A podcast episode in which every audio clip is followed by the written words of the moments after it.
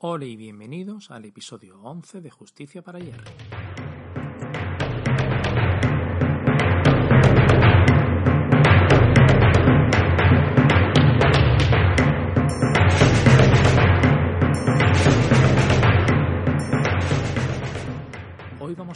Con la parte 2 de Armatura Anotado, donde vamos a desglosar lo que es el, el cómic número 2 de Armatura, contando detalles y cosas que nos ha ido diciendo PM Reilly.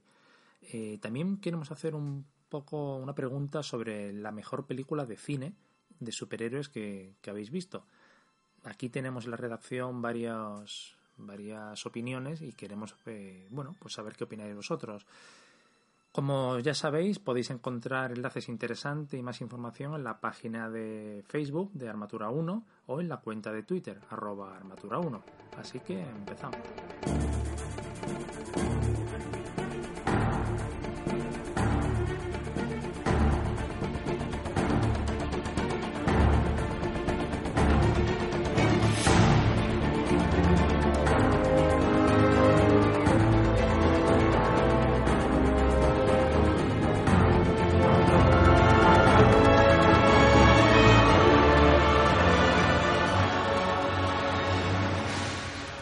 Que tenemos aquí en las oficinas de the Time es eh, cuál ha sido la mejor película de superhéroes que se ha hecho hasta ahora. Tenemos gente que se decanta siempre por la primera y segunda de Spider-Man, las de Sam Raimi, no, no las últimas, vamos. Y bueno, por suerte nadie, nadie, nadie en el grupo que dice que, que la que más gusta es la, la tercera, porque así es que lo echamos del tirón si soy sincero, a mí la tercera no me disgusta hasta que se pone a bailar y se pone y tenemos el momento flequillo. Es ahí cuando te sales de la película y pierde totalmente el sentido. Nunca entenderemos cómo no se dieron cuenta de que estaban haciendo el ridículo en la sala de montaje o antes del estreno, pero bueno. También tenemos gente aquí que dice, lo más frikis de la oficina, que les gusta las de DC. Eh, bueno, hay gustos para todo la pregunta es cómo DC, siendo una parte de Warner Bros., resulta que no saben hacer películas o no han hecho ninguna buena. Aunque a mí, por ejemplo, la de, Super, la de Superman no me disgustó, aunque no se entiende porque siempre les ponen ese tono oscuro, ese filtro y no sé, como intentando parecer, pues oye, así es más trascendente. Y la trascendencia no se consigue con un filtro, la verdad. Si quitamos el Batman de Nolan, el director, no el otro, que hizo una gran trilogía con una segunda película que en mi opinión es espectacular, todo lo demás ha recibido de parte de DC muchísimas críticas, aunque también si lo miras ninguna se ha dado un trompazo en taquilla, es la realidad. Los críticos quizás es que son muy exigentes o bueno, o quizás es que los fans vamos a ver pongan lo que pongan siempre que sea de superhéroes, porque joder, yo fui a ver Green Lantern al cine y creo que fui el único. Pero bueno, el fichaje de Snyder es sin duda el mayor error que ha cometido DC en sus películas, aunque parece que ahora con la llegada de, de, Josh Whedon, pues puede remontar, a ver si, a ver qué tal va a estar su Batgirl, que sin duda hay muchas ganas de verla. Si os digo la verdad, eh, a mí incluso Superman contra Batman no me pareció tan mala, sino estuvo entretenida. Tiene su momento flequillo, que es en, en ese caso es cuando están hablando con todo el tema de Marta, que por cierto Peme Reilly en el número 3 de Armatura le hace un pequeño eh, no homenaje porque se cachondea, pero bueno, lo nombra. Después de tantas películas de Marvel o DC, la realidad es que para mí la mejor película de superhéroe es El Protegido. Es la que da la versión más realista, no hace falta que ponga un filtro oscuro para que sea da una sensación realista y madura. Y también te ríes, disfrutas con Bruce Willis para mí sin duda está en el top 1 o entre las tres mejores. Un defecto que le empiezo a ver a las de Marvel es que como nos reímos tanto con ellas, pues empiezan a intentar ser pues las películas graciosillas.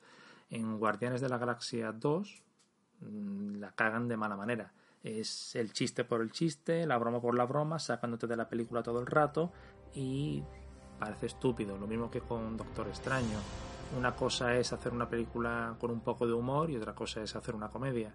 Y parece que Marvel está tirando por ahí.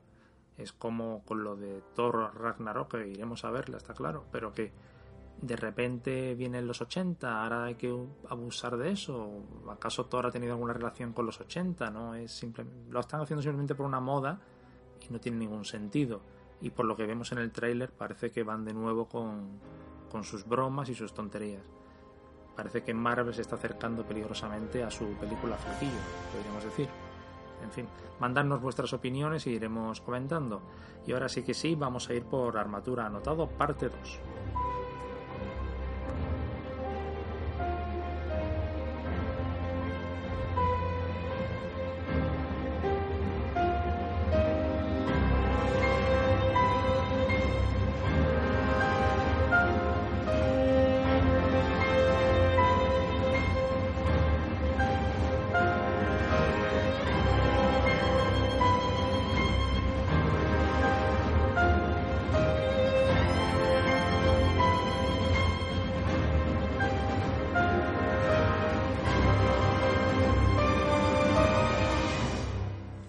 Comenzamos con Armatura Anotado parte 2. Según la conversación que tuvimos con PM Rayleigh, nos, nos dijo que, fue un número muy difícil de realizar por el abandono de Josh Cambadais. Eh, este tuvo mucho trabajo de parte de Image y no pudo seguir con, con, Armatura, por lo que hubo que buscar un sustituto. El elegido fue el mexicano Fabián Cobos, que respetó perfectamente el estilo marcado por George y dio la continuidad que necesitaba la serie. En cuanto a la edición del cómic en España, mejoró bastante respecto a la primera. Ya se inauguraba el correo de lectores y, bueno, aunque mantenía la calidad de papel y todo, la maquetación mejoró, mejoró bastante. Entrando en el cómic vemos que la portada es de George Cambadais, fue su última colaboración. A partir de aquí ya todo lo demás lo hizo Fabián Cobos. En ella vemos a la élite rodeando a Armatura 20, esa fue la presentación del, grupo y por lo que este cómic pasa a la historia. La página 1 continúa exactamente en el mismo punto donde terminó el número anterior, con Billy siendo ya armatura 20 y sin saber qué hacer. Bueno, viendo su carácter, pues queriendo vacilar a todo el mundo. Eh, es el momento en el que reaparece Dux, que siempre está conectada a la armadura, y le dice a dónde tiene que ir. La página 3 es eh, para los amigos, eh, según nos decía Pam Rayleigh, el número 4 va a desarrollarse en el instituto donde estudian y así podremos conocer mejor a los secundarios. Va a ser una historia autoconclusiva que nos ponga en el día a día de Billy ya como superhéroe y también como estudiante, ver cómo se empieza a desenvolver.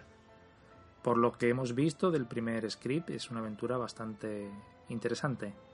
La clave de esta página, de la página 3, es Susan Stone. Es eh, un personaje que vimos en Sombras en el número 1, con micrófono en mano grabando toda la muerte de 19, pues se desvela que es Susan Stone y sobre todo que tiene relación con es familia de Billy y le está haciendo una llamada al señor Bete. Vemos de nuevo el apellido que siempre está presente en esta serie en esa conversación le dice que tiene las imágenes de la muerte 19 y sabe quién tiene el casco y, y dónde vive. Por lo que, bueno, prefiere denunciar a, o traicionar a la familia por tener el favor del, del señor Bete. En la página 7, que es donde termina toda esta parte anterior, tenemos un personaje que a mí me hace especial gracia, ya que mientras el señor Bete está llamando para que vayan matando a Billy, habla con un personaje que es una mujer que nunca ha hablado. Sale en el número 2, en el número 3 y de momento no ha dicho ninguna sola palabra. Está claro que PM está jugando con nosotros. La señora recibe la orden de conseguir el casco, aunque no es la única opción según vamos viendo más adelante. La página 8 ya es cuando Billy llega a la base de Dux y cuando le dice, todavía con su carácter pasota, que su padre está muerto, aunque bueno, no sabe que es su padre. Y aquí la trama gira sobre que Billy no puede ser armatura 20. Niñato no preparado es lo que le va diciendo Dux para que, oye, tienes que dejar el casco. La página 10, para mí, y seguro que para todos los que la habéis visto, es la mejor del cómic. Es un gran dibujo de Fabián donde se hace un repaso a la historia de armatura. Es cuando Dux le está contando a Billy de dónde viene que lo que tiene no es una tontería. Es un dibujo bastante espectacular que seguro que está puesto ya en Facebook. Dux quiere convencer a Billy de que lo deje. Sabemos que el casco solo se quita si te matan o bueno, lo más fácil es que tú lo entregues y tenemos toda una trama en la que, oye, tienes que dejarlo y para ello en la página 11 van a hacer una prueba de fuerza. van a como una especie de sala de peligro donde Billy se, se convierte en armatura para luchar y demostrar que está preparado. Pero no, obviamente no está preparado. No se puede aprender a luchar en poniéndote un casco, así que de momento no está preparado.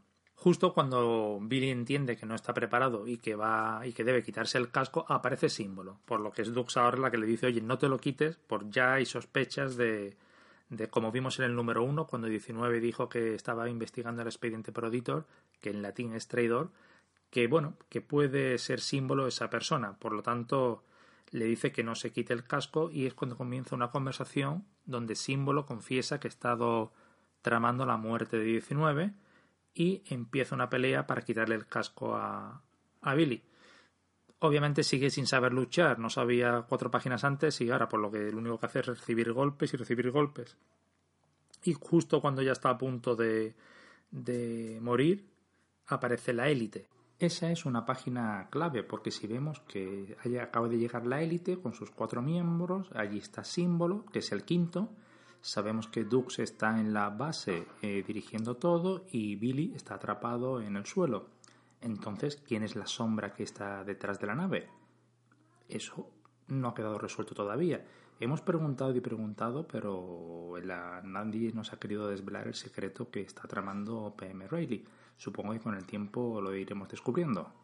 En esa trama, finalmente, la élite ayuda a Billy a que escape y Símbolo consigue huir pero no por mucho tiempo, ya que en cuanto informa al señor Bete de su fracaso, pues su nave explota. Parece que el señor Bete apuesta por la muda, que es como llamamos aquí al personaje que no hable. Sí queremos protestar por la muerte de Símbolo, siendo un personaje tan histórico y tan importante en la serie, ya que lo veremos también, por ejemplo, en la serie de la élite, ya que, que, sucede en 1945 1949 pues ha muerto de una manera quizás demasiado rápida. Pero bueno, esto, esta serie es lo que tiene, es que no paran de suceder cosas. Los problemas para Billy están empezando, ya que el resto de la élite obviamente es de la misma eh, del mismo pensamiento de que, oye, este es un niñato que tiene que dejar el casco. Pero ahora es Dux la que ha cambiado de opinión, es la que dice que no, que le den un periodo de prueba y que de esa manera eh, van a demostrar que es capaz. Obviamente Dux lo que está buscando aquí es poder investigar quién ha matado a su padre, quién más de la élite está involucrado. Eh, parece ser que todos aceptan, oye, le damos un mes de entrenamiento y si Billy no está preparado lo va a dejar. Así que esa va a ser la trama del número 3. Eh, ¿Podrá Billy adaptarse? ¿Aprenderá? ¿Va a ser un miembro de la élite? Mientras todo esto ocurre, nuestro protagonista cae que lleva varias páginas, horas o el tiempo que ha transcurrido sin dar noticias, por lo que todos sus amigos que abandonaron el número uno o su familia se da cuenta que van a estar preocupados, así que decide que tiene que volver a casa. Y así es como va a terminar el número, pero vemos antes que Susan, la cual es tía de Billy, también va a la casa. Es la que quiere hablar con su hermano y básicamente lo que busca es eh, conseguir el casco para el señor Bete. Toda esa trama es para el número 3. En la casa tenemos a los padres, a María y Olivia que han dejado a los amigos y se han metido. Y termina con Susan armada entrando en la casa. Sin duda es un buen cliffhanger para el final. Todo esto va a quedar resuelto en el 3, que es donde se cierra el arco de un nuevo comienzo, que así es como se llama toda, toda, esta, toda esta parte de los tres primeros números.